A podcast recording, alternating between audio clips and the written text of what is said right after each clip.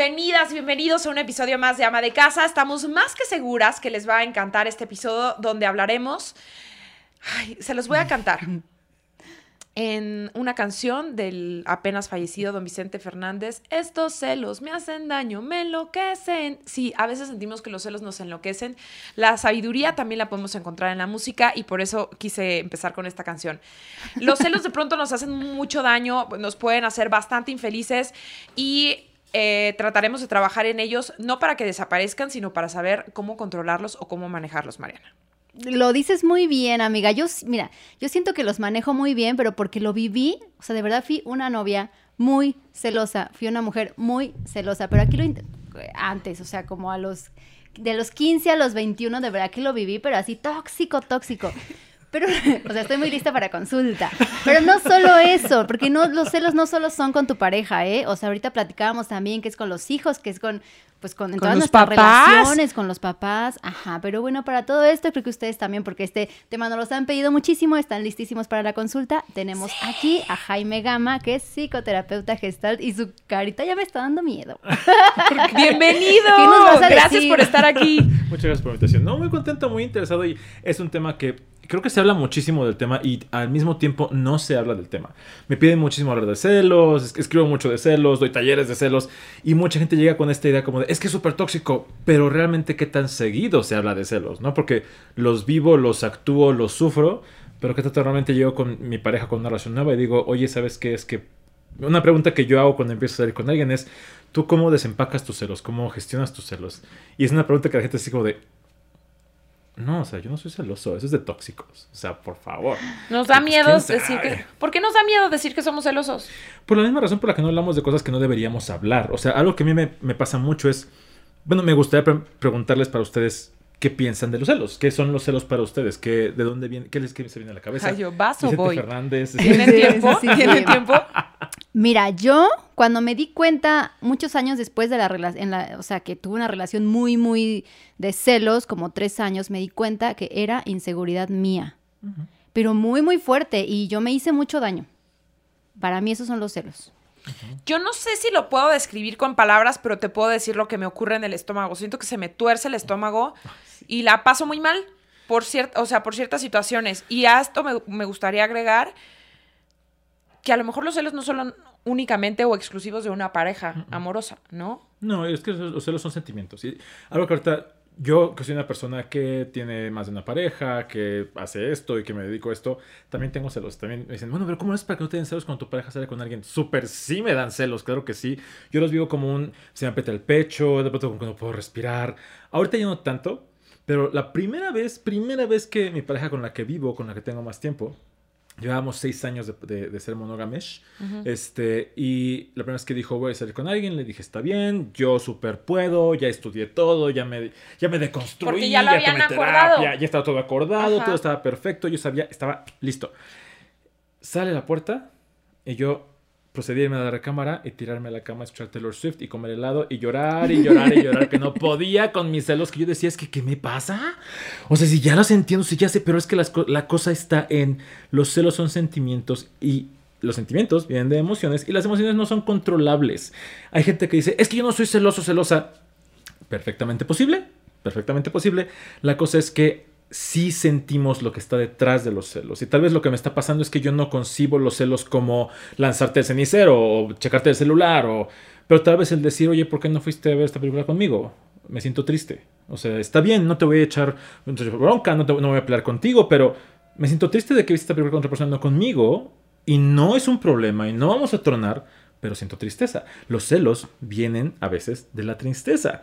Esto que se hace de la inseguridad es un lugar de dónde vienen los celos.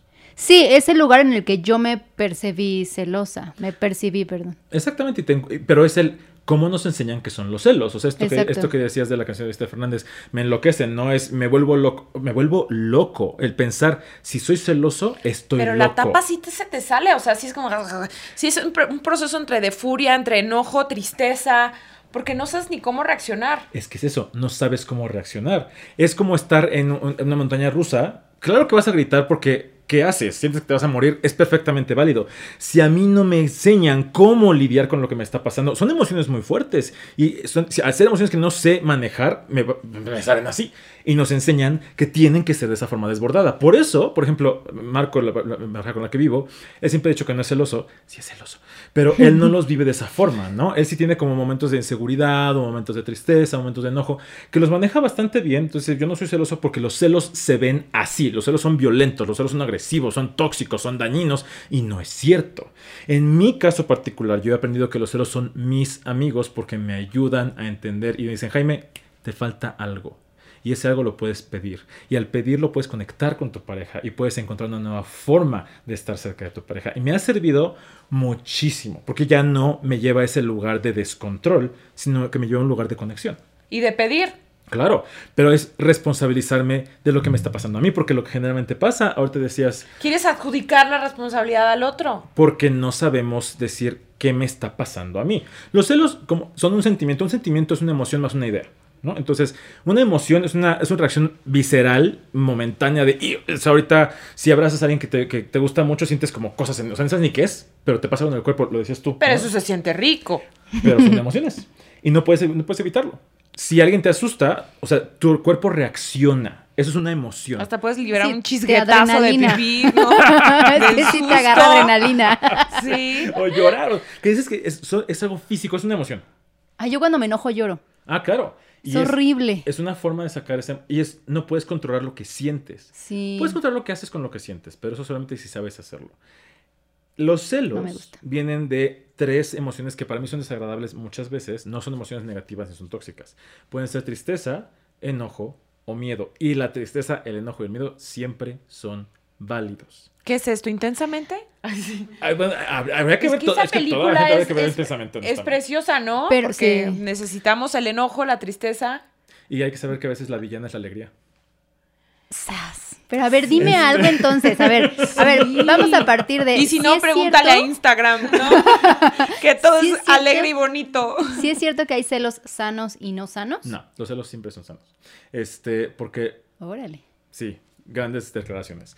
La cosa es que los sanos son, los, los, celos son sentimientos y los sentimientos son emociones y las emociones siempre son sanas. ¿Por qué?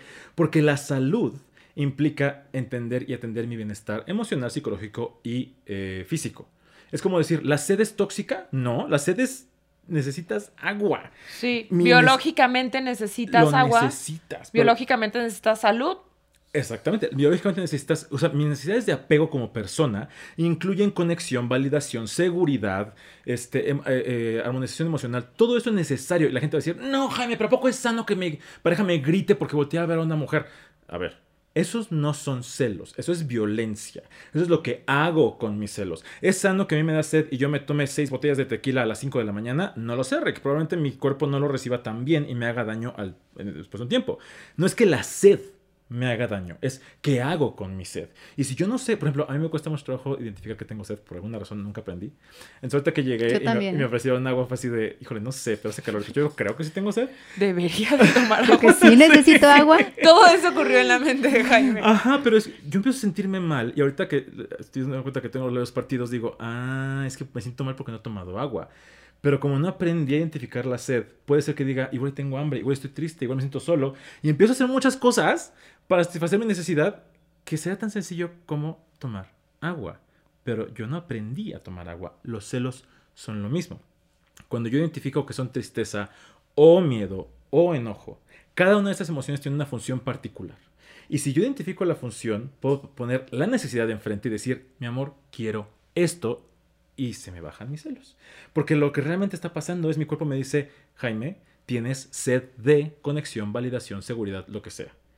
Y como yo no lo sé pedir, mi forma de pedirte es decir, ¿con quién estás hablando? ¿Pero con quién? ¿Pero cómo se llama? ¿Pero neta cómo se llama? Cuando realmente la necesidad abajo de eso es, necesito que me reafirmes y me asegures mi conexión contigo. Quiero que me ayudes a sentirme seguro contigo me ayudaría que me dijeras que me amas o que soy importante para ti. Son cosas que no nos enseñan a hacer. la forma como sabemos buscar atención es como un niño en primaria, una niña en primaria. No, y aparte las mujeres somos especialistas, no sé si a algunos hombres les pasa, pero ¿qué tienes? Nada. Nada. Ay, no sé. Ah. Yo en todas mis relaciones me pasa No, yo- muchísimo y yo- todos son hombres, ¿eh? Oye, Entonces- yo ya cambié. Ay, sí, yo ya cambié. Pero a ver, dime algo, vamos a trasladarlo a un eh, ejercicio de la vida práctica. De pronto con Dani arreglamos, Dani es mi esposo, eh, que los jueves a veces salimos como date de solos sin niños, o a veces él se va solo. Eh, la verdad, yo siento que cuando no soy celosa, ya se lo había dicho. Pero si fuera celosa y me dieran celos que se vaya el jueves con sus amigos, ahí rápidamente tengo que aceptar mi sentimiento, o sea, como para ir aprendiendo. Híjole, es que está bien difícil. O sea, es bien feo. Lo primero que. Pero entender como, ¿qué es lo que me está molestando? Que, me- que se va con sus amigos, no me invitó a mí, que él y yo ya no salimos, o que, Es que estás como. me da tres- inseguridad que vaya a ver a alguien más. Estás tres pasos adelante. Estás tres pasos adelante. Y entiendo algo que pasa, y ahorita que te escucho como hablar más rápido, yo hablo también muy rápido, pero hablar más rápido, a mí lo que me pasa es cuando empiezo a sentir celos, me quiero salir de ahí ya. O sea, es súper desagradable, es muy molesto, me duele mucho, no quiero. Entonces es quítamelo, quítamelo, quítamelo ya. Y muchas veces lo que pasa es precisamente esto. Me pongo a pensar, a mí me pasa, y voy a tomar tu ejemplo, lo voy a trasladar un poco a mi vida para poder hablar como de lo que me pasa a mí. Si a una de mis, de mis relaciones, a uno de mis vínculos me dice, voy a salir con tal, y yo digo, uy, entonces yo ya sé que este apretón en el pecho, esta cosa de la mandíbula y como que se me tuerce un poquito el cuello, digo, ah, esos son celos. Yo antes no sabía, ¿eh? Antes era como, no me sentía eso y luego me seguía a lo que acabas de decir. Es que no sé por qué me está pasando. Es que lo primero para mí fue identificar mi reacción corporal, mi emoción de... Y ahorita que hago esto, cierro los puños.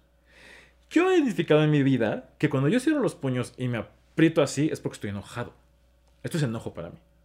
El enojo tiene la función de avisarme que yo siento que hay algo que no estoy recibiendo que debería recibir, que hay algo injusto. Entonces digo, ok, algo de lo que está pasando ahorita me parece que es injusto, tengo una necesidad de justicia, de reivindicación, de reafirmación.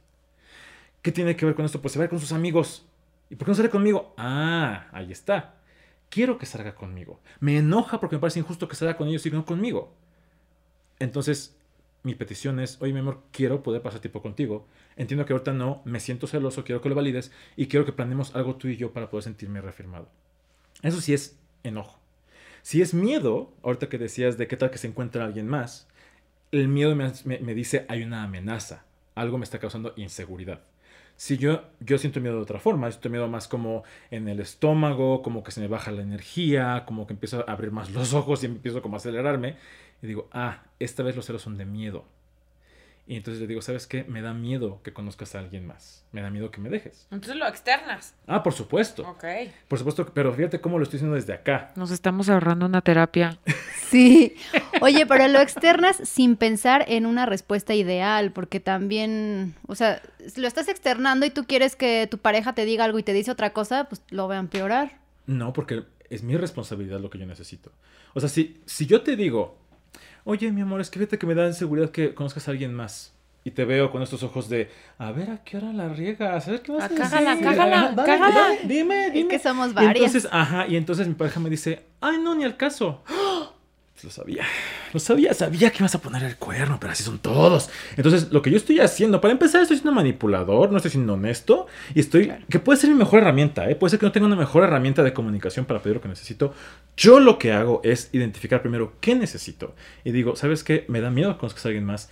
Quiero pedirte, en este momento, primero que me digas que me amas, que soy importante para ti. Dos, que si sucede, quiero saber si me lo, si me lo puedes decir.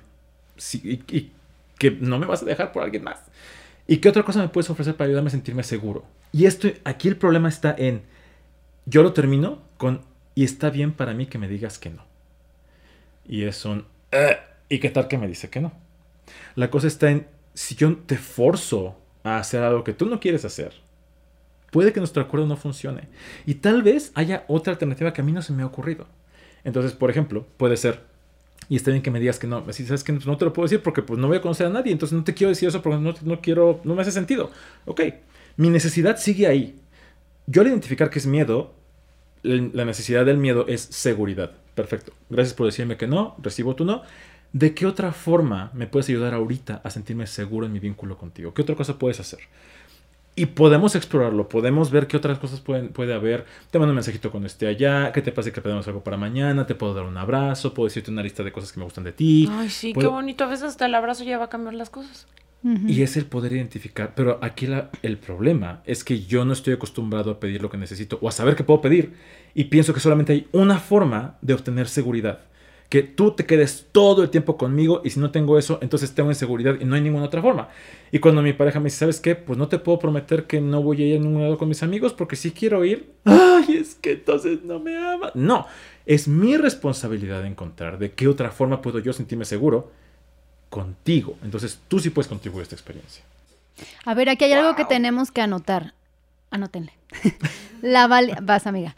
La validación de las emociones no tienes que esperar que venga del otro. O sea, viene de ti. Claro. Si tú le estás haciendo el. ¿No? O sea, a ver, me hiciste Ya. cara de. Es que voy a eso. O sea, vamos con, el, con lo que decía Tania de. Estás enojada y tú le dices. No, pero le estás haciendo la cara y estás Ya. esperando al que el otro te diga. Si estás enojada, ya dime, ¿qué te hice? ¿Qué pasó? A ver, tú dilo. Tampoco está mal que mujeres digamos, ¿sabes qué, amor? En este momento no me estoy sintiendo cómoda con mi cuerpo. ¿Sabes, ¿No? qué? O- Esto, esto que dices es súper importante. Súper de acuerdo contigo en que la validación empieza desde mí porque solamente lo puedes validar si te lo comunico. Exacto. Sin embargo, también algo que yo he encontrado es ver a mi alrededor y ver mi relación y ver si en mi relación hay un ambiente donde yo puedo expresar esto. Acabo de hacer un- una publicación hace poquito que decía, no castigues a tu pareja por darte lo que quieres. Y que es así Mm. súper contraintuitivo, pero es como si yo te digo, este, ay, dime que me quieres, dime que me quieres, dime que me quieres, dime que me quieres. Ya te quiero, Jaime. Ay, ¿ves? Tan difícil. es tan difícil de darme lo que quiero. O sea, neta, y es, te estoy castigando por darme lo que quieres. Entonces, claro que cuando te lo pida va a ser otro problema. Y es lo mismo, ¿no? Este, si yo, si tú me dices, ¿cómo estás? Y yo te digo, no, estoy bien. Es, es, es responsabilidad compartida. Pero sobre todo aquí Ok, la- leer a la la- pareja. el aprendizaje, si queremos ser chingonas con, con madurar, con crecer personalmente, emocionalmente, hay que hacernos responsables de nuestras emociones y no responsabilizar al de enfrente. Exacto. ¿no? Que eso es lo que más trabajo culpa. nos cuesta. Sí, y también para mí es importante como remarcar que no tiene que ser tu responsabilidad para que quieras contribuir a mi bienestar. Claro. No, el hecho de que yo, por ejemplo, me acabo de ir ahorita a un viaje con una persona y el bienestar, o sea, el, el que mis, mis vínculos que tengo aquí en México se sientan seguros, se sientan apapachados y demás, no es mi responsabilidad, pero es mi prioridad. Pero tú estás en una relación abierta. Claro. Sí. Y aun cuando he estado en una relación cerrada, monógama, si yo decido salir con amigos, amigas, lo que sea, el bienestar y que mi pareja se sienta tranquila y segura no es mi responsabilidad, pero es mi prioridad.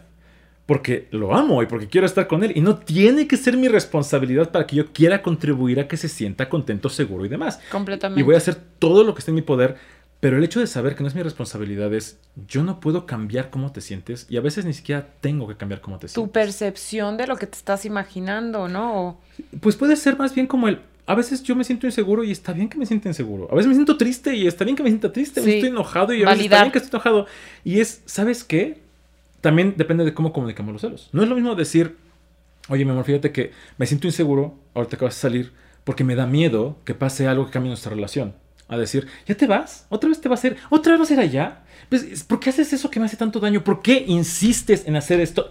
Y es culparte y responsabilizarte a ti también depende de cómo lo toma la otra persona. Si yo te digo, oye, es que me siento inseguro, y tú inmediatamente tomas la responsabilidad de, ay, pero no estoy haciendo nada, no te estoy acusando. Pero tal vez tu forma de recibir esto lo ves como una acusación, como que te estoy responsabilizando, y ni siquiera estamos hablando el mismo idioma. Y aquí está el problema: los celos no son tóxicos porque no puedo dejar de sentirlos. Pero es como ¿qué decirle a tu cuerpo, eso? no respires. Es como decirle a tu cuerpo, no tengas hambre, no tengas sed. Ahorita también tengo esta, esta idea de, de- de- Lo comparo mucho con la, con la comida, con, con las necesidades fisiológicas porque la gente se entiende mejor. Sí. Y el decir, Y ay, si es de comida, aquí las vamos a entender muy bien. es que súper sí. O sea, es como decirles, ay, comieron otra vez hoy, ya bájenle a su dependencia la comida, por favor. Ya comieron ayer, comieron el sábado, o sea, por favor, ya. Y es el decir, no, o sea, pues es que necesito comer. El problema o lo tóxico, entre comillas, no me encanta esa palabra, pero lo que genera problemas es pensar que la única forma de que se me quite el hambre es comer una hamburguesa de este lugar de la esquina. Y si no Mm. como esa hamburguesa, me muero de hambre. Eso es lo que pasa con los celos. Yo siento inseguridad, siento miedo y necesito seguridad. No hay de otra. Pero el pensar que la única forma de que tú me des seguridad es que me enseñes tu conversación con tu ex, ahí es cuando es un problema. Porque entonces, si no me das eso, me voy a morir de hambre. Y seguramente, aunque me lo des, tampoco me va a nutrir. Porque no he encontrado de dónde viene esta necesidad de seguridad. Cuando yo encuentro esa necesidad de seguridad, es un, aquí está, y se me quita el hambre. En el momento en el que las parejas entonces no están logrando o no estamos logrando abordar los celos de forma sana, ¿no? O sea, después que de esta plática nos sintamos bien tú, que me sienta bien yo, entonces aquí el problema de la pareja no son los celos. Hay algo detrás. Ajá. Puede ser la comunicación, puede ser la gestión de conflicto, puede ser, es, eh, puede ser cosas históricas, pueden ser muchas cosas. O sea, realmente es cuando vienen conmigo a trabajar celos. Generalmente es- yo lo que hago es trabajar miedo, tristeza o enojo. A veces está felicidad, pero eso es otro tema. Y es, ¿qué haces tú con tu miedo? ¿Cómo reaccionas con tu miedo? Ah, no, pues es que a mí no me debe dar miedo. Ok, entonces si tú tienes miedo de que tu pareja esté con alguien más, no se lo vas a expresar. No tienes experiencia de cómo te sientes seguro. Cuando yo empecé con estas relaciones, este, de una relación poliamorosa, eh, el decir, bueno, pero es que a mí me daba seguridad que tú y yo éramos únicos irreemplazables porque teníamos sexo y vivíamos juntos. Pero ahora tú tienes sexo con otra gente y tú y yo no vivimos juntos y también él, tú lo amas a él, entonces ya fue. No tengo forma de sentirme seguro porque la única forma que yo conocía no está disponible para mí hoy. Entonces, mi chamba es encontrar otras formas de sentirme seguro. ¿Qué son los acuerdos que habías dicho? Bueno, es que antes de que empezáramos a grabar, pues sí, Hubo terapia. hubo terapia, no hubo costo, me la ahorré por esta ocasión. Sí. Pero sí tienes tú, digamos que hiciste como un manual, ¿no? Para. de ética de Mm, relaciones. mm, mm, sí, ¿Qué, qué es esto? O sea, ¿tiene que ver con esto? Sí, tiene mucho que ver con esto porque es precisamente esta parte de ser intencional.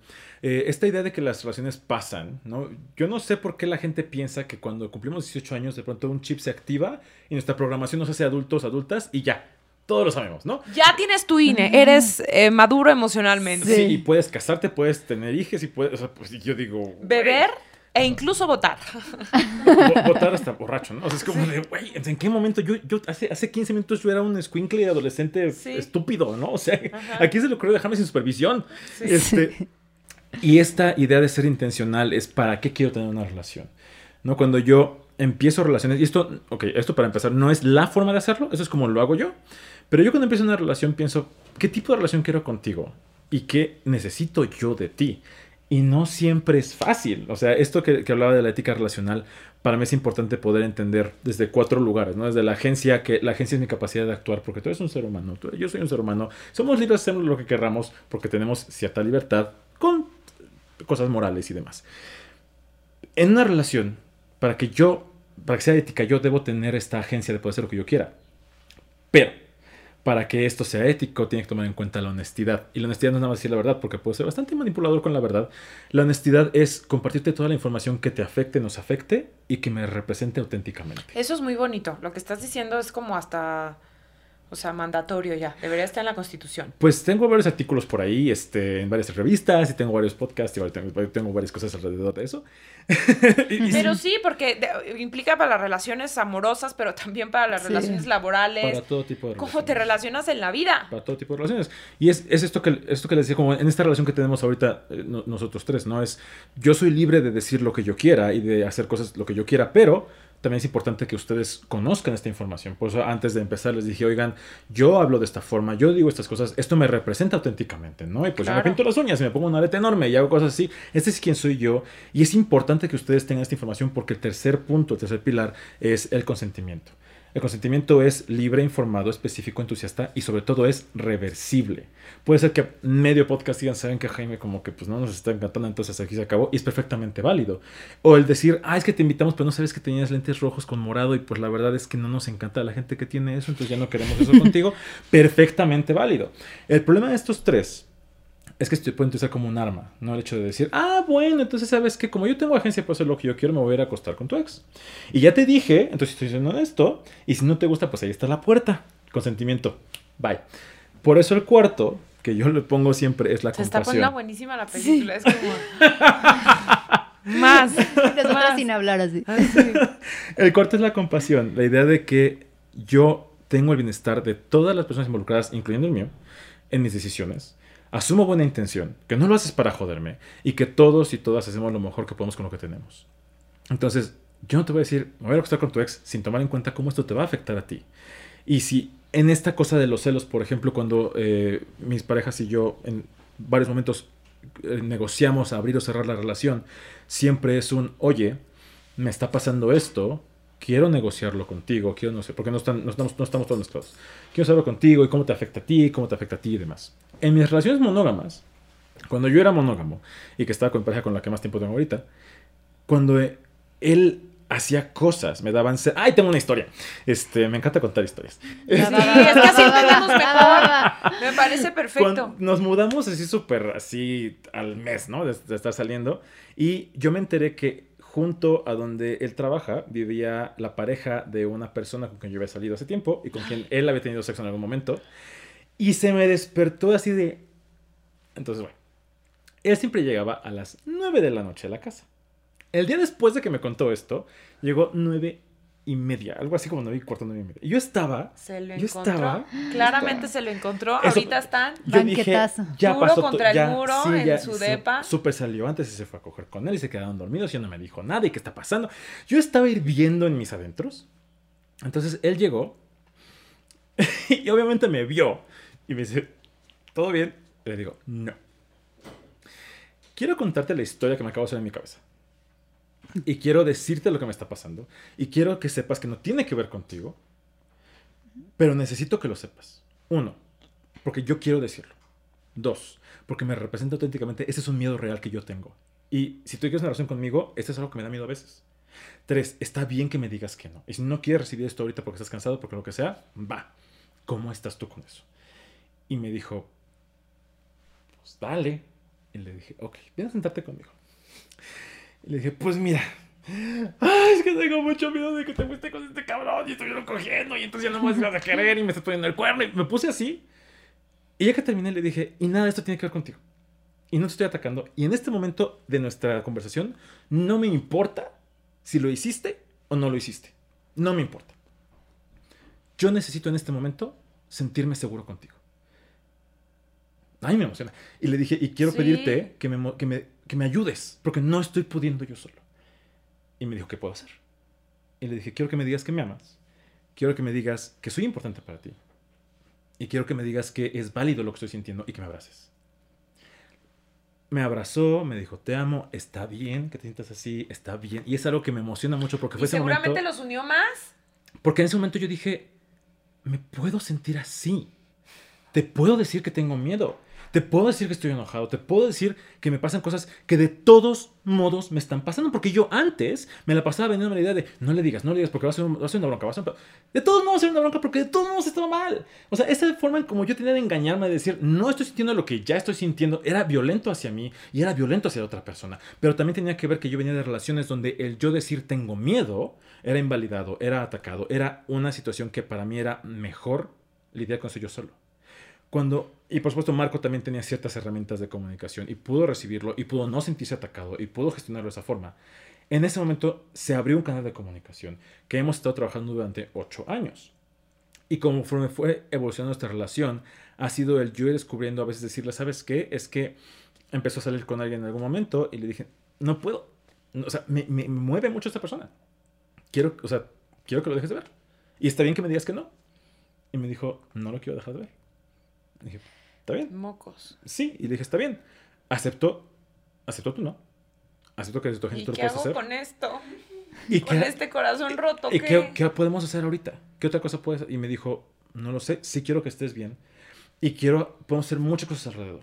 ¿Qué otra cosa? Y otra vez ahí está la reconexión. El no no termina la conversación. El no empieza la negociación. Es no, te es no a esto, sí a ti.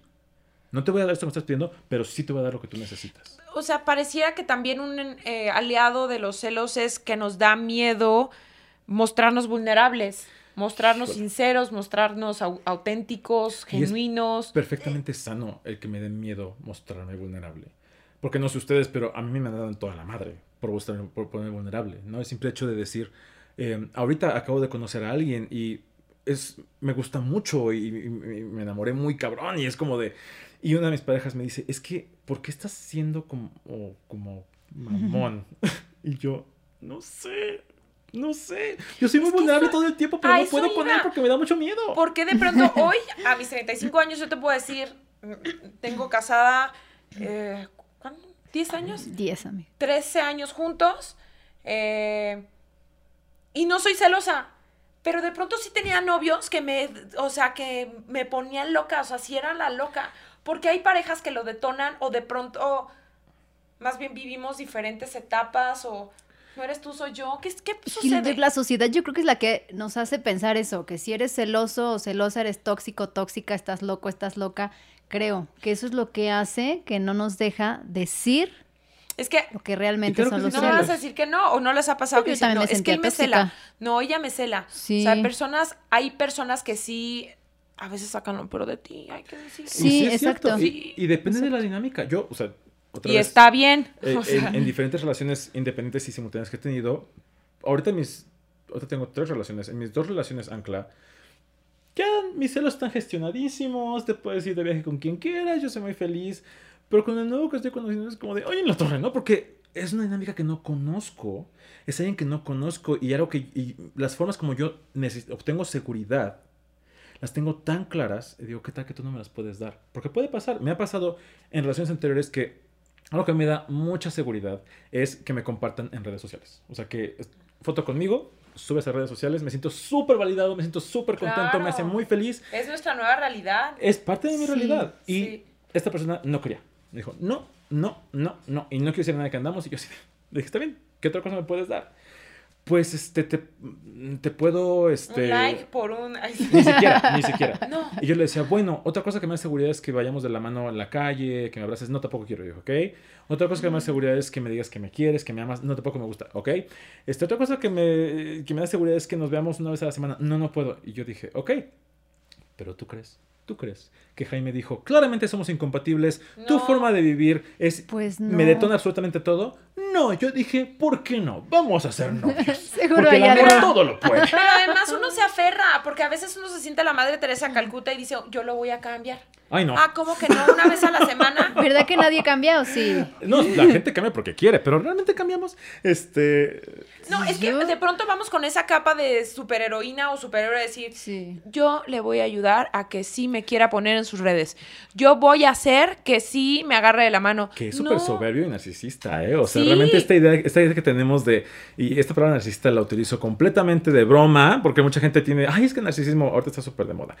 Pero esta idea de pensar que yo te voy a decir cómo vas a hacer, porque yo sé mejor que tú cómo amar y yo sé cómo tú tienes que amar. Esta persona que les cuento, cuando cuento esa historia, me dicen, ay, qué horrible persona. No. Esa es su forma de querer, esa es su forma de amar. Y seguramente, de hecho no seguramente me consta, que hay alguien que es compatible con él y cuyas formas de amar son perfectamente así. La cosa es cuando yo me, me- me relaciono con alguien que es completamente incompatible conmigo e insisto en que me dé algo que no me puede dar, Ahí es nuestra culpa. pues no es mi responsabilidad. Sí, nuestra responsabilidad. Es, es- y, y- y es válido. Yo lo he hecho muchas veces. Y decir, pues mira, ya sé, ahí voy a darme la torre. Y estoy consciente de que yo estoy pidiendo algo que no. Pero esta idea de, regresando como al punto de los celos, si son tóxicos o no son tóxicos, no debería sentirme. Para mí, el problema es pensar no debería sentirme porque ya me siento así. Entonces, no puede ser algo tóxico porque ya lo estoy sintiendo. Y los celos no son para siempre. Los celos se me quitan, se curan, no se curan porque no son una enfermedad, pero se, se atienden, así como la sed no es para Como la materia, no se crea ni se destruye, Solo, solo, se, transforma. en diferentes cosas. pero nunca se te va a quitar la sed si es que, a menos que tomes agua. O sea, si tomas agua, ya. Pero es meterse ese bosque oscuro de la inseguridad, del miedo, de tristeza, de encontrar, no sé si ustedes tengan así, si yo os pudiera preguntar ahorita, tres cosas que alguien, sus parejas, sus colaboradores, quien sea, les pudiera, o que algo que yo pudiera hacer ahorita, en acciones claras y específicas, que les pudiera dar seguridad o validación. O, me está faltando una, es miedo, este, validación. Ah, y que, o que les pueda hacer sentir que están recibiendo lo que necesitan. Una acción en particular, algo que yo pueda ver. Nada de, pues que no me juzgues. Eso no es una acción. Miren, yo les traigo un caso muy fresquito. No está para saberlo ni yo para contarlo. De hecho, solo lo sabía mi mente y yo. Lo voy a externar en este momento Uh. porque me voy a ahorrar otra vez la consulta. Te acabo de decir, Mariana, que Dani se va a ir a esquiar con sus amigos. Se va. Hoy es martes, mañana, miércoles, se va. Toda la semana. Y no, no tengo celos porque amo que él se vaya con sus amigos. En algún momento nos hemos ido nosotras. O sea, está muy planeado esto. Pero ahora ya tengo dos hijos y es una chinga, la neta. O sea, sola al fin de semana. Más cuando se atraviesa el fin de semana. Entre semana tenemos muchas actividades y estamos enrolados perfecto. Pero ahorita sí quisiera que me dijera, oye, cachorra, porque me dice cachorra y yo cachorra. Oh.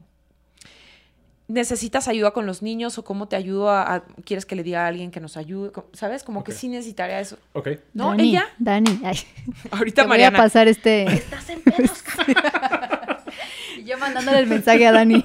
¿Cuándo sale este episodio? En cuanto llegue, no, es que ya va a ser después del viaje, por eso ahorita yo le voy a escribir Sí, saliendo de aquí. ahorita, amiga, porque si no, no.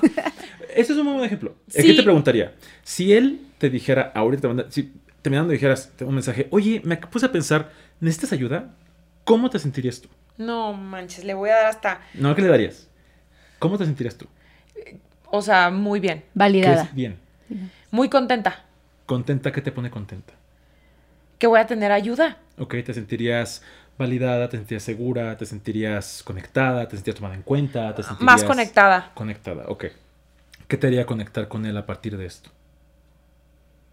Pues que tiene empatía por mí que me voy a quedar sola con los niños. Ok, entonces te sentirías vista. Sí. Ok. Entonces aquí está, ahí está la necesidad. Necesitas sentirte vista. Y es el poder pedir, oye, mi amor, quiero sentirme vista por ti. Una forma de sentirme vista por ti es que me ofrezcas ayuda cuando pasa esto. Sí. Y si no puedes hacerlo, está bien. Pero aquí te pregunto, ¿de qué otras formas... ¿Se llama Dani? Sí. Qué interesante. ¿De qué otras formas Dani te hace sentir vista? ¿En qué otros momentos sientes esa cosa de me siento vista por ti? Ay, es que va- es una tontería, ¿eh? No es una tontería. Para Miren, ti no. yo todas las noches estoy muy cansada. y una vez que aterrizo en mi cama, ya no hay manera de que me levante. O sea, me da mucha flojera porque además mi... Es una historia larga. Yo no conecto mi teléfono en mi buró porque si no le pongo el snooze o Ajá, cinco minutos sí. más y me quedo dormida. Entonces lo tengo que conectar del otro lado del cuarto para que eso me obliga a despertarme. Ujú. Entonces eso implica que si ya me acosté y tengo mi teléfono al lado, ya no me levanto.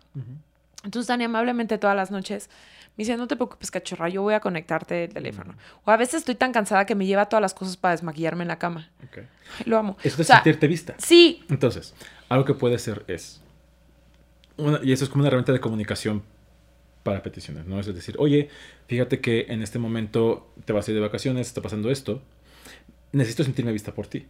Yo me siento vista por ti cuando haces, cuando me llevas el teléfono y haces estas cosas en la noche, lo agradezco muchísimo, me siento súper vista. Otra forma de sentirme vista en este momento será que me ofrecieras ayuda con los niños. ¿Es algo que podrías hacer? Y ya estás dándole tres opciones sí. para sentirte vista. Y entre más tú puedas, y algo que pasa en las parejas es, y es súper natural, nos estamos fijando en lo que no tenemos, en lo que nos falta.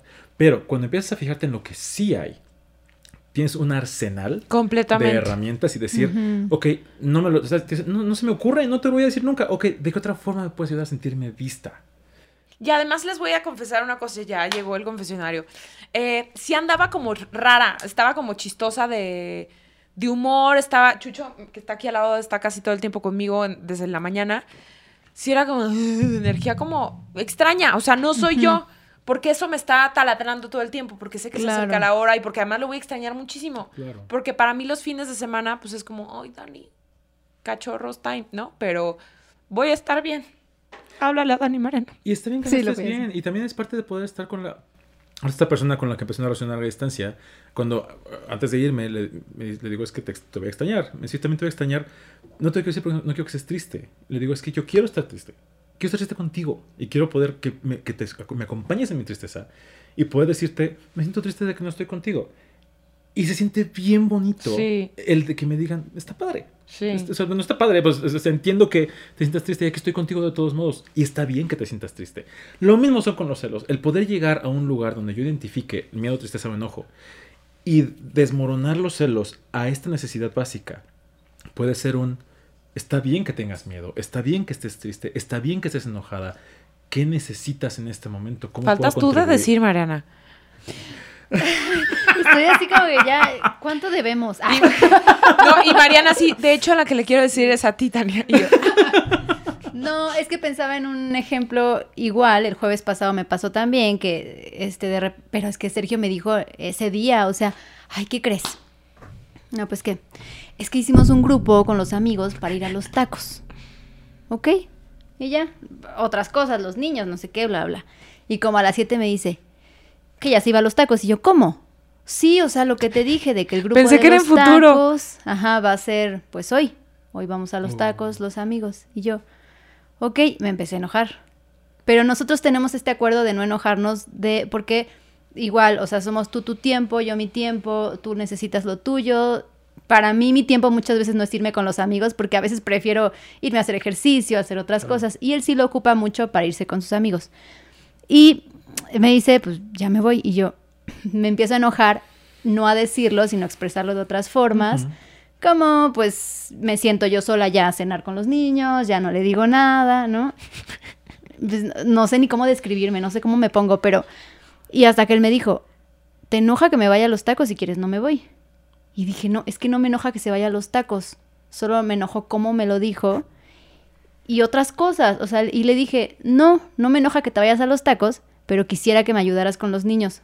Y empiezo, antes de irte, baña a Santi, baña a Maxi, dales de cenar, nos dejas acostados y pues ya te vas. Y, y después dije, híjole, ¿esto, ¿esto está haciendo berrinche o no? Y él me dijo, ok. Se lo tomó con mucha calma, me dijo, no importa, amor, está bien, me puedo ir a la hora que sea. O sea, eso es hasta las 10 de la noche. Y yo, bueno, ya llegó un momento en el que yo me sentí mal y le dije como a las 9... Amor, si 59. quieres- 9.58, ya amor, ya vete. Ah, no, sí le dije antes, amor, si quieres ya vete. Y me dice, no, hasta que te acuestes con los niños. Y sabes qué, dije, ok. Y me quitó el enojo, me dio mucha paz. Le dije, te amo, diviértete y todo bien. Pero fíjate cómo cuando surge este enojo había una necesidad perfectamente válida. Y de todos modos está. O sea, esto, esto eh, el- este, este acuerdo hace muy interesante, ¿no? El de no, no vamos a enojarnos porque alguien haga esto o aquello, como si yo pudiera controlar mis emociones. Sí, y luego me dio mucha risa porque todos sus amigos son casados. Entonces dice que cotorrearon esta parte de, ¿tú qué tuviste que hacer antes de venir? ¿Y tú qué tuviste que hacer? Entonces, no, no, pues yo tuve que bañar a la niña. No, pues yo tuve que... Yo hoy le advertí a Dani cuando salí de la casa. Le dije, oye, tú llegas temprano hoy a la casa, ¿verdad? Porque yo tengo un día kilométrico y voy a llegar en la noche. Para que sí veas a los niños, porque ya te vas el miércoles, ¿no? ¿Ves? Y a veces no sabemos por qué decimos esas cosas. perrita, sí. Y es este Por- tipo de... y- pero, pero es la mejor herramienta que tienes ahorita. No es que lo hagas para joder, no es, no es- No. es, es la forma en cómo lo puedes expresar. Porque no tienes otra herramienta de comunicación. Si tuvieras otra forma de hacerlo que fuera más beneficiosa para toda persona, seguramente la utilizarías, pero no tienes otra. Y esa es parte de la compasión que para mí es súper importante. Es decir, a veces mi mejor, mi mejor forma de decirte estoy enojado es... Y, por, y este, este, hacer esto para mí es un, por favor, por favor, veme. Por favor, dime que te importa. Por me favor, siento. dame un abrazo. Por favor, dame un abrazo. Por favor, ayúdame, por favor. Pero no lo sé expresar. Pero a ver, no lo sabemos expresar y justo a ese punto quería llegar. Hay de celos a celos. Es que los celos son Hay de celos a... Fui con la secretaria, entonces me la desgreñé porque pensé que mi esposo tenía algo con ella. Esos no son celos, eso es violencia. Hay que diferenciar entre lo que yo siento Pero estamos viendo muy lejanos, así como, ¡ay, Mm, violencia! y lo que yo Se hago. vive mucho. Y lo que yo hago. Lo que me refiero es. Yo puedo sentir ahorita celos de que volteaste. volte- se voltearon a ver. Y quedo con eso. Me quedo callado, me violento a mí mismo. Me digo, eres un tonto, eres un tarado, no debes sentirte así. Las violento a ustedes. Me enojo, tiro la mesa. Pero eso es lo que yo hago con los celos. No son celos. El golpear a alguien, el violar privacidad privacidad de alguien, el, este, el extorsionar, el manipular, no son celos. Los celos Entonces son ahí sí corre. O sea, ¿esas son las No, no, no, red flags o no? No, regresando. No son emociones, son acciones. Ok. Y eso, lo, eso no es... El que yo haga eso no son celos. Es lo que yo siento son celos. ¿Qué hago con eso? Eso ya es otra cosa. Y si yo estoy con una persona que expresa sus emociones de forma violenta, la culpa no es de los celos. La culpa es lo que hace esta persona con sus emociones. Y ahí sí, red flags para algunas personas, este, para mí sí. El hecho de que a mí alguien, por ejemplo, el hecho de que a mí alguien me diga, es que no te quiero decir que estoy enojado, es una red flag. Porque yo necesito saber que puedo confiar en que si tú estás enojado conmigo, me Claro. lo vas a decir. Claro. Ahora recuerden que las red flags no son para huir, son para detenerse y ver si quiero seguir o no. Son como los semáforos. Claro. Es, está en rojo, no quiere decir no es para allá, es detente, Ves si es el camino, si sí este puedes seguir, y si no, te puedes ir para otro lado. Eso está Qué muy bonito. interesante. Está interesante porque justo aquí siempre decimos que tenemos que tener esos ratitos con la pareja de volver a hacer acuerdos, de preguntar, De ¿estás bien? ¿Cómo estás? Ajá, ¿te hace falta algo? ¿Estamos yo, bien? Yo lo hago mensualmente. O sea, para mí es un, un una revisión de acuerdos mensual de, oye, lo que estamos haciendo te ha servido, cómo te has sentido, necesitas algo diferente. Porque cambiamos. O sea, el hecho, el hecho de pensar que Marco y yo necesitamos lo mismo hoy que hace ocho años es absurdo. Somos personas completamente diferentes. Y a veces nos aferramos tanto a los acuerdos que se nos olvida, o a mí se me olvida, que el bienestar de las personas involucradas es más importante que la relación en sí. Y si este aferrarnos a cómo es nuestra relación de que yo siempre soy el que saca los perros en la mañana, pero pues es que yo lo dije así, me comprometí, tengo que hacerlo. Pero tal vez hoy ya no funciona porque ya cambió. Y de qué otra forma podemos hacerlo. Pero es otra vez esta cosa de hablar. Me quedo un poco, me quedo mucho con esto que dices de, de- de los celos de agarrar a la secretaria porque se metió con, con- con mi hombre. Creo que es parte de cómo entendemos y por eso no hablamos de los celos. Porque tal vez yo decirte, quiero hablarte de mis celos, es te voy a violentar, te voy a atacar, te voy a Ojo, lo dije como ejemplo. O sea, al final del día, si yo me entero que me está poniendo el cuerno con quien sea, Mm. no me lo va a dañar a ella. O sea, en su momento lo voy a hablar con él y agarro mi dignidad y me voy. Pero ¿no? Esa es la manera en que yo actuaría. Pero puede ser algo muy impulsivo. Y, Sí. y es lo que la gente piensa. Sí. ¿no? Cuando yo llego a una primera cita, porque yo soy- sé de hacerlo en la primera cita, es de cómo desempacas tus celos. Yo los desempaco de esta forma. Para mí los celos pues, son de dos formas. O son inseguridad, de que no me siento suficiente, de que me siento abandonado, de que me siento triste. O son envidia. Son mis dos formas de, de sentir celos. Cuando yo siento celos de inseguridad, necesito reafirmación, necesito palabras de afirmación, necesito este tiempo de calidad. Cuando es envidia, necesito también reafirmación, pero generalmente también necesito poder yo encontrar que no te estoy pidiendo porque solamente no estoy pidiendo lo que necesito. Eso es lo que pasa con mis celos y cuando yo me siento celoso, te lo voy a comunicar de esta forma para que veas si me puedes dar o no. Si todos y todas encontráramos esto, seguramente los celos más bien serían, porque a mí me ayuda esto a conectar con otra persona y a decirle necesito. Y si tú me puedes dar lo que necesito, ¿Qué es esto, Lolita? Ya la información que ¿Qué? cura. Ahí va a ser ya otra pregunta, pero nos va, a desen- nos va a desencadenar mucho, caray. A ver, rápido, ¿qué pasa si tú dices lo que necesitas y la otra persona no te lo dice? O sea, esto, entiendo, es un trabajo de dos. O sea, que puedes decir, ¿sabes qué? Es que mi pareja es bien, con mi pareja es bien difícil llegar a acuerdos. Ya, no puedo. Primero, yo tengo muchas, muchas cosas alrededor de eso para empezar esta sensación de, es que yo sí lo digo, yo sí lo digo bien a otra persona, no, híjole, no lo sé, Rick. O sea, yo estoy diciendo bien, según yo, no sé si lo estoy diciendo como la otra persona necesita escucharlo. No sé si le he preguntado, oye, ¿cómo necesitas tú que abordemos esta conversación? ¿Qué te pasa a ti cuando hablamos esta conversación? Porque si llego y te digo, necesitamos hablar, tú necesitas hablar, yo estoy bien. Entonces, tal vez Negociaciones. Uf, Vas a tener que sí. encontrar el momento a lo mejor que esté más es, tranquilo. ah, no sé, hay que preguntarle a esa persona. No todo el amor se ve igual, no todos somos iguales. Exactamente. Y si realmente es un, cuando yo estoy detonadísimo, necesito hablar contigo y tú necesitas irte, ¿qué podemos ver alrededor? Y si de plano es algo completa y fundamentalmente incompatible, es como ir a la carnicería a comprar zanahorias. Es que, ¿cómo le no hago? lo vas Pues, a encontrar ahí. Pues no, puedes agarrar carnita y hacerla como en forma de zanahoria, pero pues no sé si será lo mismo. Y es un caso extremo, ¿eh? Muchas veces hay cosas que se pueden negociar, hay muchas herramientas de comunicación. La cosa es también saber que no siempre lo hago bien yo y no es, es que yo lo digo todo y tú nunca dices nada. Algo estamos haciendo porque la relación es de dos. No es competencia, nena. Exactamente.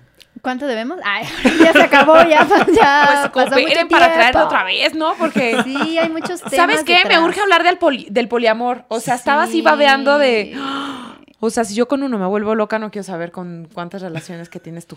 Jaime, Me ¿dónde te podemos escuchar y leer? Porque en tus redes, pues, diario estás Muchas gracias todo por esto. invitarme, muchas, muchas gracias. No, Me pueden encontrar en Instagram como Gotitas de Poliamor. No es contenido de poliamor, el, el nombre completo es Gotitas de Poliamor para los dolores de la monogamia. Son relaciones éticas en general. Eh, en TikTok me puedes encontrar como Amemos Éticamente, porque me ganaron handle. Y tengo un blog que se llama, que es gotitasdepoliamor.com.